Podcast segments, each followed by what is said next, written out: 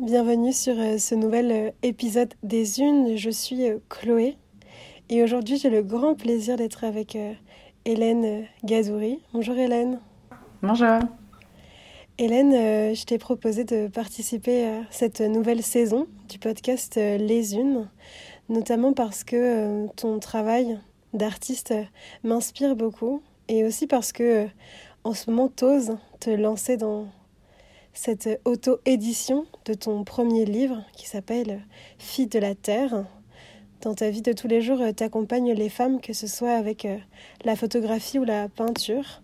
Tu les aides à se reconnecter au vivant, à l'intérieur d'elles-mêmes. Mmh, ouais, c'est exactement ça. Et euh, donc, euh, majoritairement, je fais des shootings individuels avec les femmes. Et je propose aussi des accompagnements de plus longue durée que seulement euh, un shooting euh, euh, ponctuel. Et, et, j'ai commencé la photographie, moi, par l'autoportrait, donc il y avait une vraie quête identitaire derrière ça. et maintenant, vraiment, je, je, mets plutôt la photographie au service des autres plutôt que de moi-même. Mais on va dire que j'ai commencé par, par l'expérimenter pour moi.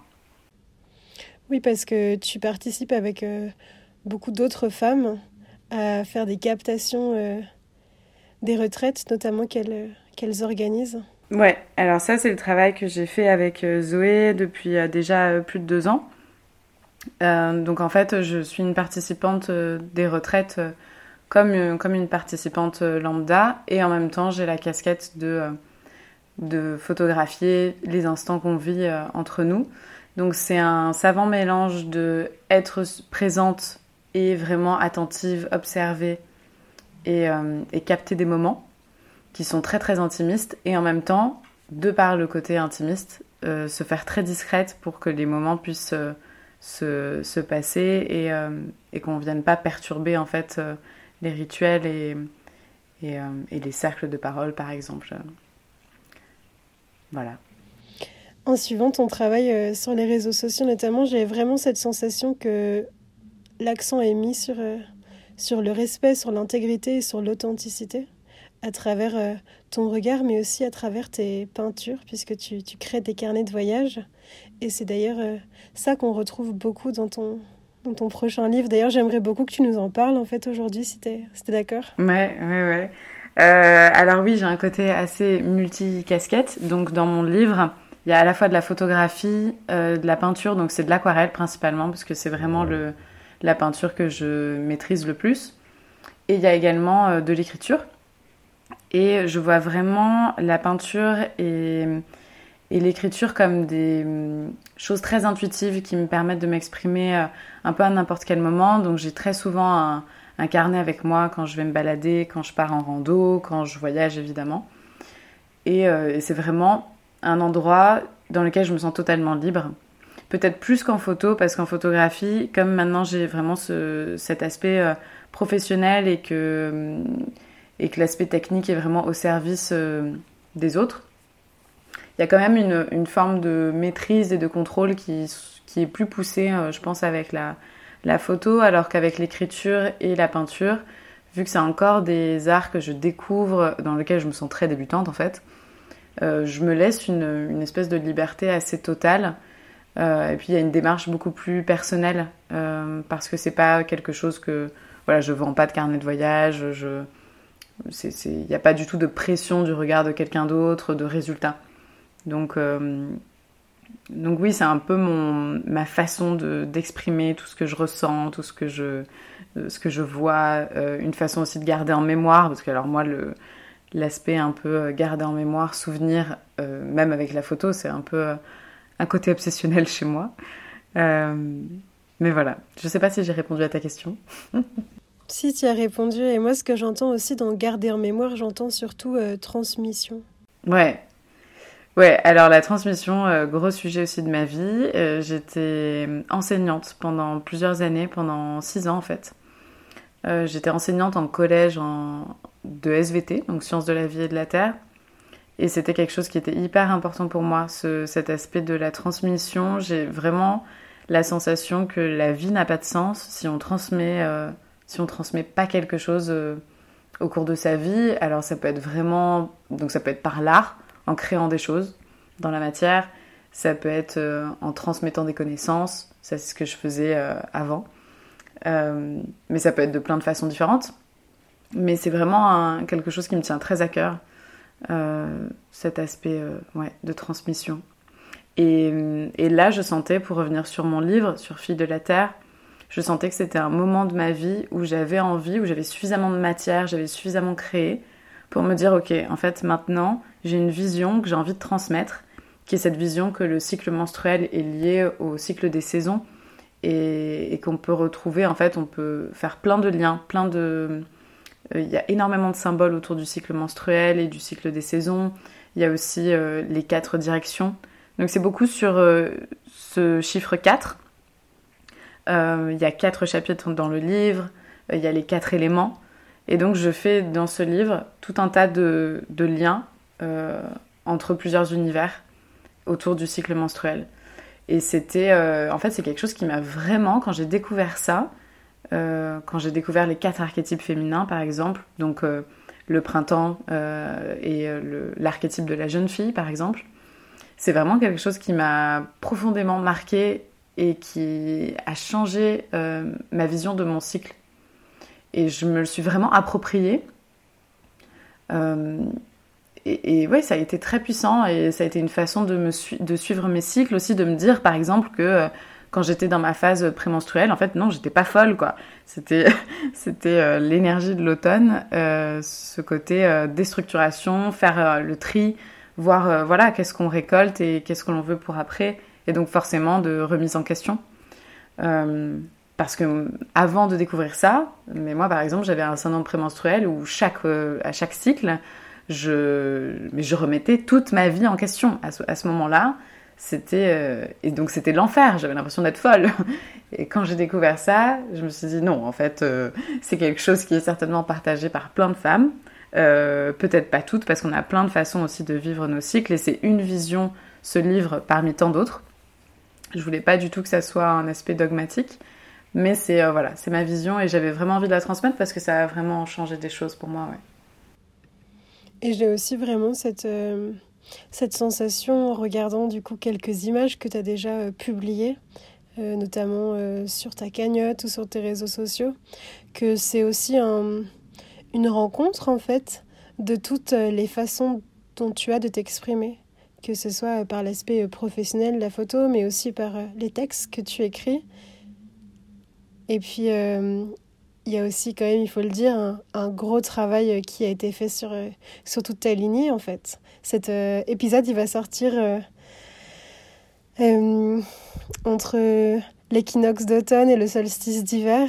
On est vraiment sur, cette, sur ce passage, en fait, ce grand rituel de, de la fête des morts aussi. Et il y a vraiment quelque chose de, très puissant et de très fort euh, autour des, lignées. Et pour revenir aussi sur ce qu'on disait tout à l'heure, sur, sur, la transmission et les passages, on a tous quelque chose à, à s'apporter. Et je trouve ça tellement puissant, en fait, que tu as fait poser euh, les membres euh, de ta famille. Ouais, et ouais, c'est très marrant parce que quand on parle, j'en ai des frissons partout. Ouais, en fait, ce livre, euh, clairement, dans ma famille, euh, il est un peu euh, à l'intersection de, tout un tas de, de, deux lignées, en fait, de ma lignée paternelle et de ma lignée maternelle. parce que bah, j'ai fait poser effectivement les femmes de ma famille. C'est en fait en décembre dernier, un peu pour te raconter les coulisses de la création de ce livre, en décembre dernier, je savais que je voulais quatre chapitres pour représenter les quatre archétypes, mais je ne savais pas comment j'allais commencer chaque chapitre. Et je voulais un fil conducteur, je voulais quelque chose de cohérent. Et j'ai réfléchi, et en fait, euh, juste avant Noël, donc juste avant de me rassembler avec ma famille, euh, je me suis dit, ah mais ça serait peut-être pas mal, et ça serait vraiment peut-être, enfin, où ça porterait beaucoup de sens pour moi de faire poser les femmes de ma famille. Et j'ai eu juste cette idée comme ça, euh, un peu vite fait, quoi, on va dire. Et à Noël, j'ai, du coup, j'ai demandé, euh, voilà, à chaque femme de ma famille, à un moment donné, on est allé dans la chambre de ma grand-mère, j'avais tendu un grand drap, enfin, vraiment, je, je il y avait un petit côté euh, à l'arrache, quoi, euh, comme j'ai l'habitude de le faire. Et, et j'ai fait ces quatre photos, donc j'ai fait quatre moments avec donc d'abord un autoportrait pour moi, puis un portrait de ma sœur, un portrait de ma mère et un portrait de ma grand-mère. Et euh, je me souviens que quand je suis rentrée chez moi après cette période de Noël et que j'ai traité les images et que je les ai mis les unes à côté des autres, vraiment, il y a quelque chose qui s'est passé en moi. Je me suis dit, waouh, c'est vraiment ça qu'il fallait faire. Euh, et, c'est vraiment ça aussi que je voulais transmettre. Euh, au-delà du, fait que ça soit ma vision de femme, de comment je vis mon cycle et comment je le retranscris par l'écriture, la peinture et la photo, j'avais aussi envie qu'il y ait euh, cette histoire de lignée, euh, qu'en fait on n'est pas toute seule euh, à vivre ça, que, c'est vraiment un, cheminement ouais, à travers les femmes qui nous ont précédées aussi. D'ailleurs, Hélène, comment est-ce que ça a été reçu dans ta famille quand tu leur as peut-être du coup partagé les prémices de ton projet? Est-ce que ça a été accueilli? Est-ce qu'il y a eu des questionnements? Est-ce qu'il y a eu des ⁇ Ah non, pas moi ⁇ J'aimerais vraiment que tu nous en parles parce que typiquement, moi, j'interroge des femmes qui m'inspirent euh, et beaucoup d'entre elles, souvent, me disent mais j'ai rien à dire en fait. Et je sens que c'est un passage qui peut être compliqué pour certaines femmes, notamment euh, d'oser. Et là, euh, moi, c'est ça qui me rend vachement curieuse en fait. aussi, voilà, pour, pour ta grand-mère, pour ta mère. De... Est-ce que ça a été facile et comment est-ce que ça a été accueilli? Alors, pour ma sœur, euh, alors, ce qui a été assez drôle pour ma sœur, c'est qu'elle euh, elle était enceinte pile à ce moment-là. Et qu'en plus, elle représente, enfin pour moi, c'était évident qu'elle représentait l'archétype euh, le deuxième, donc la mère. En plus, ça collait parfaitement aussi à nos âges. Donc il y avait vraiment quelque chose qui se. une espèce de, de, comment dire, de synchronicité totale dans les, quatre âges dans ma famille, le fait qu'on soit quatre, euh, à quatre moments de, vie très différents. Ma sœur, euh, elle a compris, euh, elle a compris le projet et, vraiment j'ai senti de sa part qu'il y avait une forme de confiance, de ok, vas-y, je te suis et je fais ça avec toi et voilà. Ma mère et ma grand-mère, franchement, au début, je pense qu'elles ont absolument pas compris ce que j'allais faire de ces photos. Je leur ai expliqué que c'était pour mon livre, etc. Mais si tu veux, elles étaient dans un. Elles, ne se sont pas plus intéressées que ça au projet. Euh, et même encore maintenant, alors que le livre est quand même en financement participatif, que elles ont vu les photos, euh, voilà, elles sont au courant de ce qui va se passer, mais j'ai quand même l'impression qu'elles n'ont pas tout à fait euh, bien compris tous les tenants et les aboutissants de, de, ça, quoi. Donc, de cette grande aventure. Donc c'est assez drôle pour moi à voir. Euh, en même temps, il y, a, un côté assez frustrant euh, parce que tu vois, j'ai l'impression de pas entre guillemets avoir eu le soutien que j'espérais de ma famille. Euh, mais en fait, je pense que ça vient vraiment d'un problème d'incompréhension. Et puis aussi, moi, je suis dans une famille qui est pas du tout artiste à la base. ma mère, elle est secrétaire comptable. Ma sœur est concepteur-rédacteur dans des entreprises, dans, dans du salariat. Ma grand-mère était salariée. Euh, il n'y a pas du tout d'artistes dans ma famille, donc euh, c'est un peu quelque chose. Euh, je suis un peu pas le mouton noir de la famille, mais voilà, je, un, peu, je suis un peu à part quand même. Donc, ouais, ça c'est pour ma famille. Par contre, ce que, ce à quoi j'ai pensé quand tu as posé ta question, c'est qu'il y a des femmes qui font partie du livre parce qu'elles sont en photographie dans le livre et il y a notamment des photographies de nus. Et quand j'ai demandé les autorisations euh, de droit à l'image, il y a des femmes qui ont eu besoin de. Voilà, avec, avec qui j'en ai parlé et qui se demandaient, mais. qui me faisaient le retour en fait, mais waouh, c'est à la fois un honneur et une crainte. Euh, je suis hyper heureuse de faire partie de ton livre et je suis hyper heureuse que tu aies choisi cette photo de moi. Euh, et c'est incroyable et c'est super. et à la fois, il y avait, cette crainte euh, de oh, bah, d'un seul coup je suis exposée quoi je suis dans un livre euh, donc comment comment j'accepte ça et comment je suis totalement ok avec cette euh, vision de mon corps notamment et je voyais à quel point c'était un processus qu'il y a vraiment un processus donc d'acceptation de son corps au moment du shooting au moment où par exemple les femmes recevaient ensuite les photographies et où elles les voyaient Et là, c'est vraiment aller jusqu'au bout, quoi. Au bout du bout, je pense qu'on pourrait pas aller plus loin de le fait d'être publié euh, dans, une, dans une œuvre, quoi, dans une œuvre artistique, euh, et de le montrer au monde. Je pense que c'est un peu le, le summum, quoi. oui, il y a tout un, tout un processus, ça, je, je, te, je te crois euh, complètement. Il y a quelque chose que j'ai particulièrement envie d'aborder avec toi, Hélène, aussi, dans, le, dans le cadre de ce, de ce livre. Euh, pourquoi est-ce que tu as choisi euh, l'autopromotion, l'auto-édition? Euh, Alors, je l'ai choisi vraiment parce que c'était hyper important pour moi. C'est un premier livre et c'était très important que, entre guillemets, je puisse contrôler, même si ça peut avoir un aspect négatif aussi, mais que je puisse gérer tout de A à Z. Et j'avais absolument pas envie que, par exemple, je fasse quelque chose avec vraiment mes tripes, avec mon cœur, et qu'en l'envoyant à un éditeur, l'éditeur me dise Ah oh ben non, il faudrait changer la couverture, il faudrait changer telle photo, etc.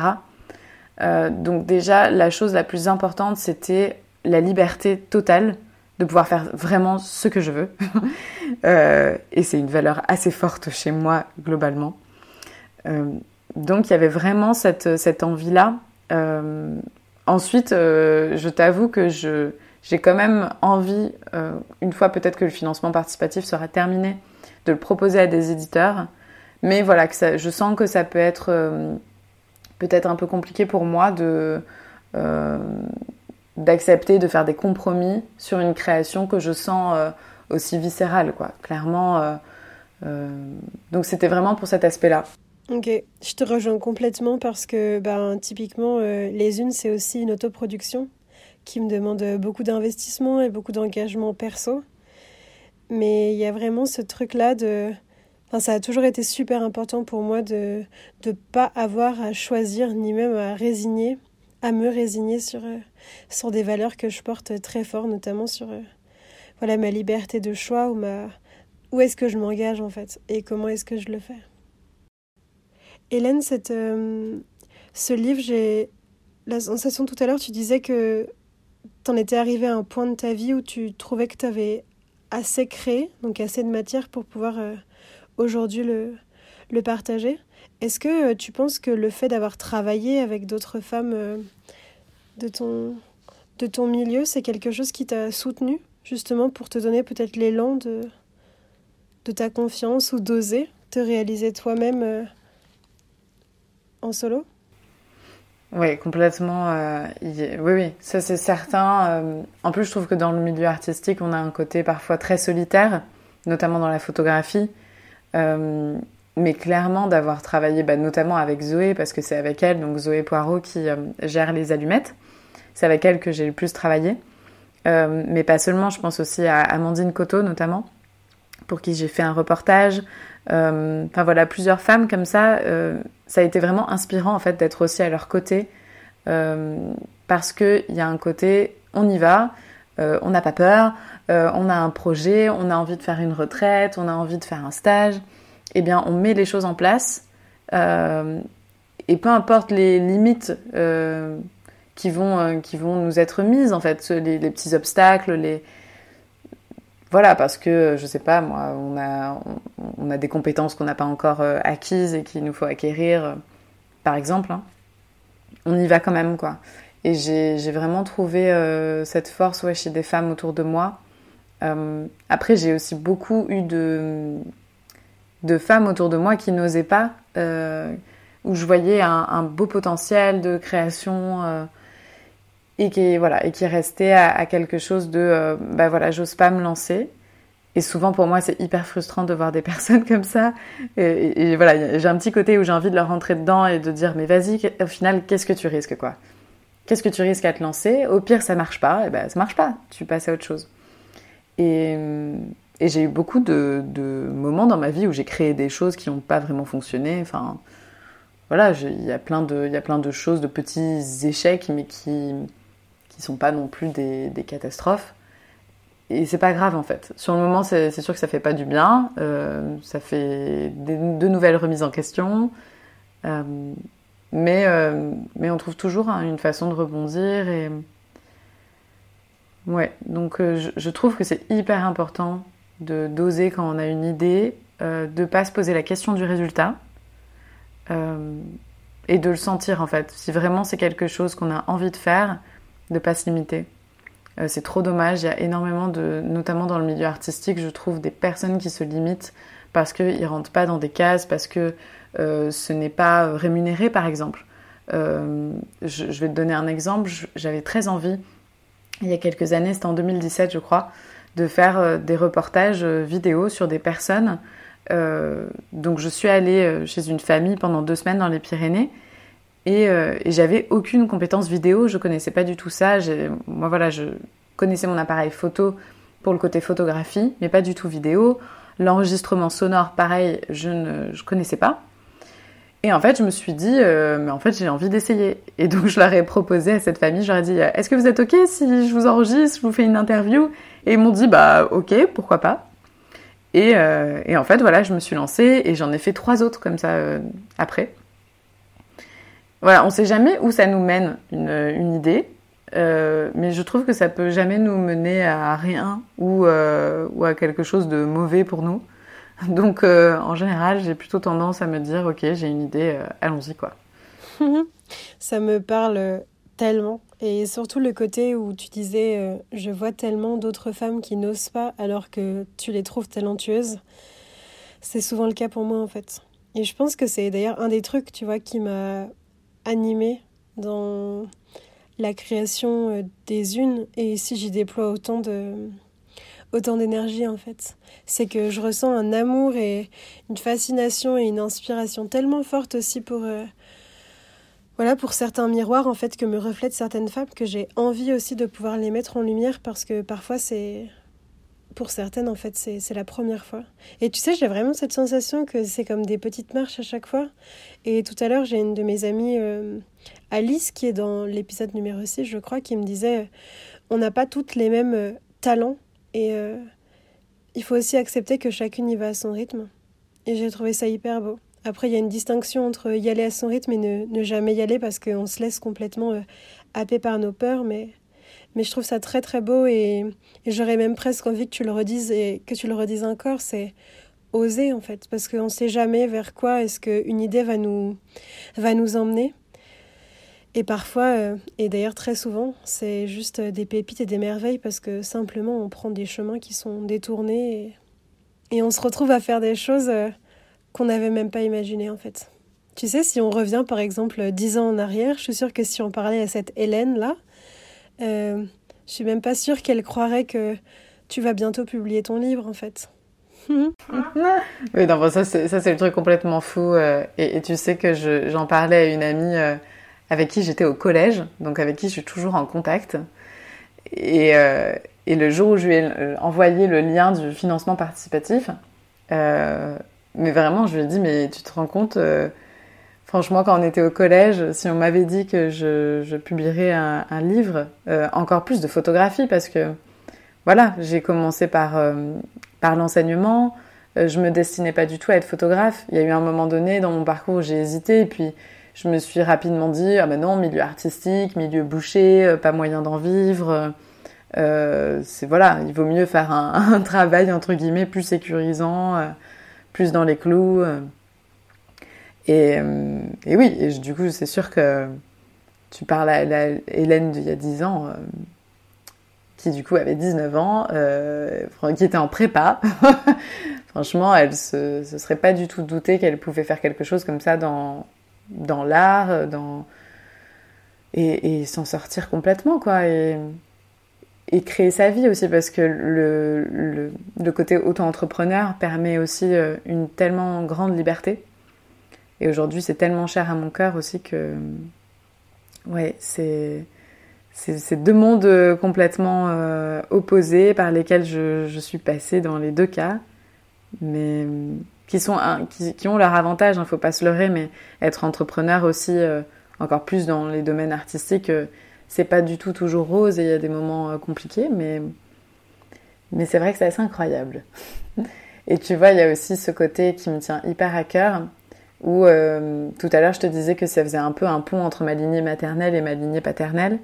C'est que mon père, donc que j'ai quasiment pas connu, qui est, qui est mort quand j'avais deux ans, en fait écrivait des livres. Il éditait ses propres livres. Donc les éditions Gadouri en fait existent déjà, mais c'est des livres de numismatique, donc pour ceux qui collectionnent les pièces. Et c'était son travail. Et lui aussi, à la base, c'était pas du tout prédestiné à ça. Donc je trouve ça assez marrant, euh, comme ça se fait écho, et aussi comme euh, c'est ma lignée paternelle, donc mon père et puis mon grand-père par contre maternel, qui m'ont vraiment euh, transmis la photo. Donc il y a aussi cette, cette transmission de ma famille dans le l'amour de la photographie. Mon grand-père, je l'ai toujours vu avec un appareil photo en vacances, à nous à prendre des images et puis à prendre de belles images, quoi, vraiment. J'ai des albums remplis euh, chez ma grand-mère de photographies d'enfance, d'adolescence. Voilà, tout était un peu prétexte à prendre des images. Donc c'est aussi euh, eux deux, en fait, qui m'ont transmis euh, cet amour-là, ouais. Ça m'émeut fort. Tu sais, j'ai cette phrase-là qui vient me, me rencontrer, c'est le masculin au service de l'éclosion, en fait. Au service de la beauté, c'est... Waouh Un peu comme si, tu vois, tout à l'heure, je te disais, c'est voilà ce grand passage en ce moment et c'est vraiment euh, à ce moment-là que va sortir ce podcast, mais comme si tous les fils, ils, retrouvaient aussi une, une, place, tu vois, dans ton, dans ton grand tissage et dans ton grand maillage en fait. C'est magnifique. Mm. Et tu vois, en plus, c'est pendant des années aussi, vu que j'avais un peu ce côté multicasquette, euh, tu vois, j'aimais à la fois écrire, j'aimais à la fois peindre, j'aimais dessiner, euh, mais je photographiais. Euh, et puis la photographie, quand tu débutes, il y a ce côté où tu trouves pas forcément tout de suite ton sujet de prédilection. Donc je photographiais plein de choses, je faisais du reportage, de la photographie de voyage, des portraits évidemment. Euh, et donc j'étais un peu perdue et pendant très longtemps, je me suis dit euh, je suis trop dispersée, je fais trop de trucs, on comprend pas ce que je fais, même moi je comprends pas bien ce que je fais et j'arrive pas à me focaliser. Et là je sens à quel point ce livre est la réunion de tout un tas en fait de voilà, de compétences que j'ai acquises, de, de, plein d'envies en fait que j'avais en moi, et, aussi la réunion euh, bah, de deux pans de ma famille. Euh, donc oui, c'est assez fou, c'est vraiment euh, comme, tu sais, je sens à quel point c'est un tronc, comme un tronc d'arbre que j'ai mis sur pied et qui va certainement faire plein d'autres branches après. mais c'est ouais, une très très belle aventure. J'ai l'impression que c'est aussi une aventure d'acceptation, de libération et d'émancipation en fait de, de, toi dans ta multiplicité et dans ta, dans ta beauté en fait. Où tu peux pas euh, juste euh, t'exprimer que à travers euh, justement un archétype. Ouais, complètement. Et ça, ça a été un gros. ça l'est toujours, hein, mais d'accepter que est qu'on a plusieurs facettes et qu'elles sont pas aussi toutes super fun et super agréables à vivre. Ça a été un gros travail de ces, on va dire, deux, trois dernières années.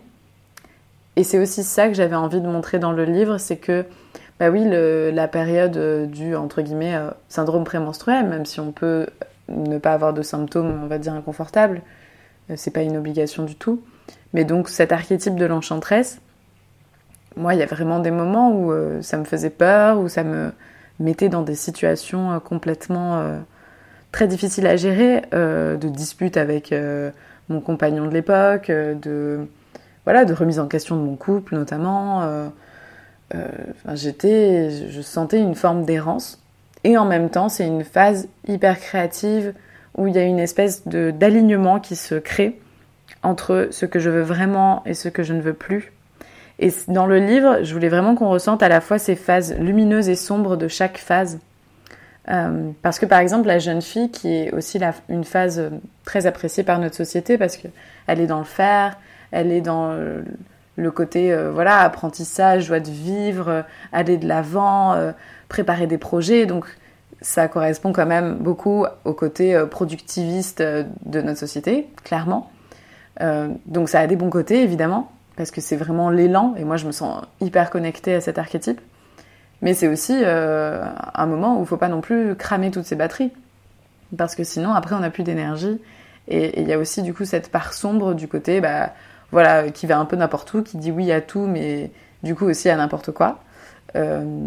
donc c'était vraiment mon envie, c'était qu'on ressente dans le corps, dans le cœur, ces quatre phases-là, que ça passe pas par le mental aussi. C'est pour ça que j'ai très peu mis, il y en aura, mais du contenu entre guillemets pédagogique. Il y a une roue que j'ai créée avec les quatre directions, les quatre archétypes, les quatre saisons. Euh, mais il y aura assez peu d'explications. Il y en aura un petit peu, mais assez peu, pour vraiment qu'on puisse plonger euh, euh, par la sensation, par les photos, par les peintures, l'écriture, dans, dans ces phases-là. plutôt que ça parle à nos, à nos têtes, en fait. moi, j'ai toujours plus compris les choses par le corps, par la danse aussi, notamment, qui est un autre de mes amours, mais qui m'ont beaucoup aidé dans ma vie. Oui. Ouais, tu prêches une convaincue sur euh, le retour au corps en fait comme source d'empuissancement parce que euh, comme source aussi de, de connaissance. J'ai vraiment cette, euh, cette impression, au plus je me découvre, au plus je suis à l'écoute de, de, ce qui se passe dans, dans, dans mes sens, au plus je peux être souveraine aussi. Parce que je comprends ce qui est en train de se passer et j'entends les messages. Et ce que je perçois aussi là en t'écoutant, c'est que en étant dans cette expérience organique, on a aussi cette, euh, cette possibilité-là de se déployer dans sa créativité et aussi dans son, dans son intuition. Ouais. Oui, et alors tu vois, par exemple, ça a été une, euh, une super expérience aussi pour moi de faire ce livre parce qu'il y a un moment donné où je me suis dit, ok, je veux créer euh, des textes qui soient en lien avec les quatre phases et des peintures aussi qui soient en lien avec les quatre phases. Les photographies, j'ai un peu je, ne les ai pas créés pour le livre. Je suis plutôt allée chercher euh, toutes les photographies que j'ai fait ces dernières années et je les ai associées à des, à des symboliques et aux phases. Mais pour la partie écriture et peinture, j'avais vraiment cette envie de euh, créer pour le livre. Euh, et en fait, il y a un moment donné où je me suis posé la question concrètement comment je vais faire, comment je peux, comment je peux créer ça? Et donc en fait, je suivais mes cycles et je me disais ok, bah là je reconnais que je suis dans la phase de la jeune fille. Donc euh, après mes règles, euh, jusqu'à peu près, euh, voilà, c'est la, période en fait préovulatoire. Et donc à ce moment-là, je me posais et je créais très intuitivement, par exemple, une peinture. Je me mettais face à ma feuille blanche avec mon petit pinceau et, et je voyais ce qui sortait, qu'est-ce que j'avais au fond de moi. Et pour l'écriture, c'était pareil. je me posais, voilà, quand j'avais envie d'écrire, quand je sentais qu'il y avait quelque chose qui voulait venir, je me posais et puis j'écrivais. Et en fait, c'est absolument fascinant à quel point, euh, même dans la façon d'écrire, par exemple, tu vois les textes de la femme sage, donc de l'hiver, qui est vraiment la période de repos, des menstruations, où c'est la pause, quoi. Il ne se passe rien, c'est le vide.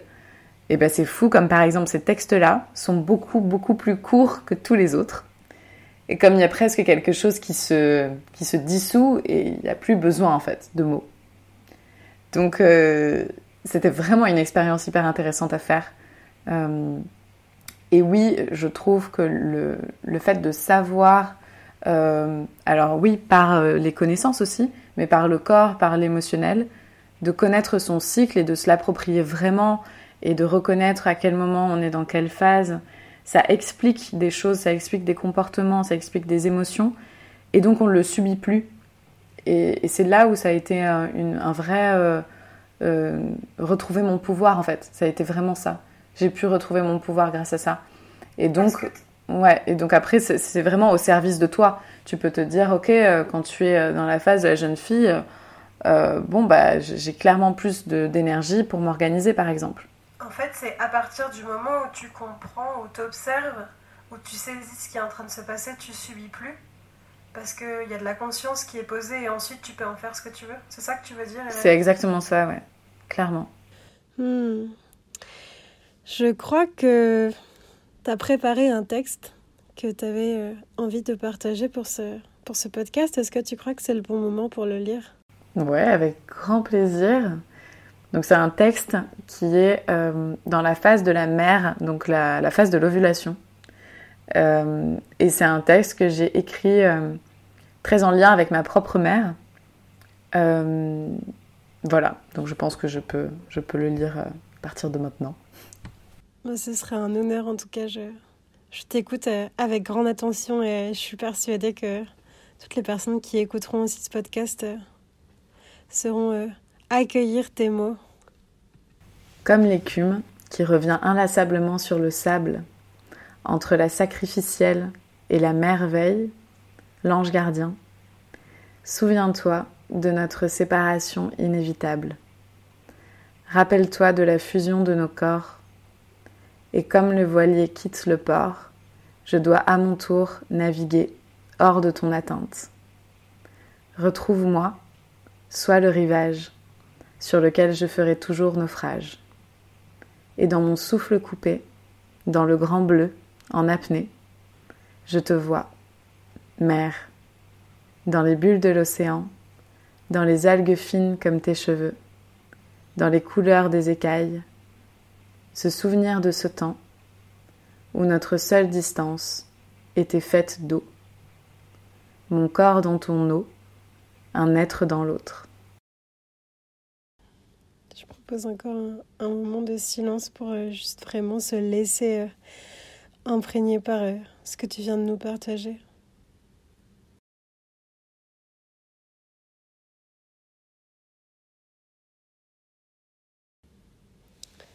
Merci Hélène pour, euh, tes mots. Et euh, le fait justement de laisser du silence, à mon sens, ça permet aussi d'intégrer, de sédimenter la puissance de ton partage qui évoque la naissance et le, le, grand voyage aussi du bébé qui, qui accouche en fait. Enfin en tout cas c'est ça que moi ça m'évoque. J'ai... Une dernière question pour toi. Ensuite, euh, je te propose qu'on clôture cet espace du podcast. Qu'est-ce que tu aimerais dire euh, aux personnes, aux femmes majoritairement, parce que c'est surtout ça pour l'instant mon audience, euh, qui t'écoutent Une dernière chose comme un cadeau ou une pépite. Tu sais, comme à la fin par exemple des cercles de femmes quand on se regarde, peut-être qu'on s'embrasse, qu'on se prend dans les bras, une dernière parole qu'on transmet comme une médecine. Et je sais que c'est quelque chose qui te parle fort parce que tu as créé justement ce groupe Facebook. Et je sais que toi comme moi, on, on croit profondément en la médecine de la parole parce que une parole peut soutenir, enrichir, donner énormément de courage tout comme détruire. Alors j'ai envie de te laisser euh, l'espace pour euh, un dernier mot, une dernière transmission. Merci, euh, merci Chloé pour ton écoute en tout cas. Et alors je, je sais ce que j'ai envie de partager. Quand tu m'as parlé de transmission aussi, ça m'a fait penser à une femme qui s'appelle Liliana, avec qui j'ai vécu quelques semaines dans la Drôme, et qui est une femme qui m'a vraiment tellement portée, tellement soutenue, et qui est vraiment devenue une amie et qui est une femme qui a à peu près un peu plus de 70 ans. Et, elle m'a vraiment transmis en fait. Et elle m'a notamment transmis cet aspect de euh, euh, allons-y, euh, créons en fait. ne nous mettons pas de limites. La vie est déjà pleine de contraintes et de limites. Donc ne nous en rajoutons pas. Euh, et, allons-y vraiment, euh, vivons pleinement en fait. Euh, il faut pas se rapetisser. on est tellement grande et je vois tellement de femmes qui sont grandes mais qui ne le savent pas, pas encore du moins, que j'ai vraiment envie de dire aux femmes qui nous entendent actuellement, qui nous écoutent, de juste suivre leur cœur et de faire ce qu'elles ont envie de faire. peu importe si ça dérange euh, de vraiment y aller, quoi, de suivre cet instinct aussi, euh, cet aspect sauvage qu'on a tout en nous. Euh, je me sens aussi très reliée à cet archétype de la femme sauvage, de l'enchanteresse, de vraiment celle qui, qui fait ce qui lui semble juste, sans limite. Donc, oser, ouais, c'est vrai que c'est quelque chose, ce terme qui me parle énormément, le fait d'oser, d'y aller, euh, moi, j'ai eu plein, plein de fois peur en fait dans ma vie euh, avant de faire des choses, euh, avant de, lancer le financement participatif du livre, mais j'étais terrorisée. je le suis encore parce qu'il n'est pas terminé, il est à 70% actuellement. donc il n'est pas encore totalement imprimé, on va dire. Mais c'est pas la peur qui m'empêche de faire les choses. Et voilà, c'est juste se rendre compte que oui, bien sûr qu'on a peur et, c'est assez sain en réalité d'avoir peur. Euh, c'est normal en fait.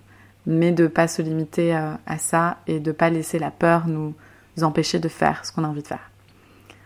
Voilà pour moi. Hum, merci. Ouais, quand il y a de la peur, ça veut dire que ça compte vraiment. Quand il y a de la peur, c'est aussi qu'il y a du désir. Et moi, cette phrase que je me dis tout le temps et que j'ai je crois j'ai déjà partagé dans un épisode, mais c'est pas grave, je vais le refaire encore ici. C'est fais ce dont tu as peur et comme par magie, ta peur disparaîtra. Je te remercie tellement, euh, Hélène, pour tes partages parce que moi, je touche aussi du doigt que plus on ose et justement plus on rayonne dans toute notre multiplicité, notre authenticité, notre spontanéité, dans tout ce qu'on est en fait, plus on soutient aussi les autres tout autour. Et tu vois, par exemple, je me rendais pas compte, mais il y a des femmes qui m'ont écrit sur le sur l'adresse du podcast pour euh, me partager ce qu'elles avaient ressenti en écoutant ces épisodes. Et moi, quand je les ai créés avec les autres femmes, j'avais peut-être absolument aucune idée de ce que ça pourrait provoquer en fait, et de ce que ça pourrait soulever, des voix aussi que ça pourrait ouvrir. Alors merci de leur dire parce que plus on ose, plus on incarne aussi euh, cette humanité qui nous anime dans tout ce qui, dans tout ce qui nous compose et plus on permet aussi euh, aux autres d'en faire de même. J'ai une dernière chose à dire, euh, c'est vraiment accepter aussi de recevoir. Pendant très longtemps, quand on me faisait un compliment ou que j'avais un mail d'une femme qui me remerciait par exemple pour des photos que j'avais faites d'elle, qui vraiment me témoignait tellement de gratitude, tellement de, voilà, de mots qui, qui, me touchaient euh, profondément, mais je, sentais que je ne recevais pas, dans le sens où je me disais euh, euh, que c'était, trois fois rien. Enfin, vraiment, je diminuais le don qu'on me faisait. Et donc, j'ai aussi envie de vous dire d'accepter de recevoir et de vraiment écouter ce que les autres ont à vous dire sur vous, sur ce que vous faites, et d'accepter les cadeaux de la vie quand vous en recevez. Euh, c'est beaucoup le, les femmes et ce qu'elles m'ont dit qui m'ont aidé à être là où j'en suis aujourd'hui, euh, à me rendre compte que la photographie est aussi vraiment une médecine incroyable euh, parce que je ne l'avais pas du tout vue toute seule et que c'était quelque chose qui m'était totalement étranger. Je me rendais absolument pas compte en fait, j'avais pas conscience de l'impact qu'une image peut avoir sur la vie de quelqu'un en fait. Et c'est quand il y a une femme, une première femme qui m'a dit mais Hélène ça a marqué un tournant dans ma vie, en fait, ce shooting, que là, je me suis dit, ah d'accord, en réalité, il se passe vraiment quelque chose. Et j'aurais pu ne pas le recevoir, en fait. Donc c'est euh, c'est hyper important aussi d'accepter de recevoir, d'apprendre à recevoir. Ouais. Voilà, je crois que c'est tout pour moi. Mmh, ouais, c'est sans doute notre plus grand défi. Merci de réinsister là-dessus. On ne le dira jamais assez. Oser, dialoguer avec les peurs, essayer, et recevez. Merci beaucoup Hélène pour euh, ce magnifique euh, épisode qu'on vient d'enregistrer ensemble. Merci Chloé, c'était euh, c'était grand plaisir de partager ce moment avec toi. Hmm. Vous pourrez retrouver euh, Hélène euh, tant sur euh, sa cagnotte, où je mettrai le lien hypertexte en dessous de l'épisode, que sur ses réseaux sociaux. Pareil, vous avez les liens, ainsi que le groupe Facebook Sororité France, où on peut partager en toute bienveillance et authenticité sur, sur plein de thématiques. Vous, vous irez regarder sur le, sur le groupe. Voilà, c'est la fin de cet épisode. Merci à toutes les personnes qui ont déjà contribué à la cagnotte d'Hélène ou encore au Tipeee du podcast. C'est grâce à vos participations, c'est grâce à votre soutien, c'est grâce à votre engagement que notre visibilité peut accroître et qu'on peut réaliser aussi euh, nos projets et offrir toute la beauté qu'on a à offrir au monde. Vous pouvez euh, retrouver cet euh, épisode sur toutes les plateformes. N'hésitez pas à le commenter, à le partager. À très bientôt de cœur à cœur, Chloé.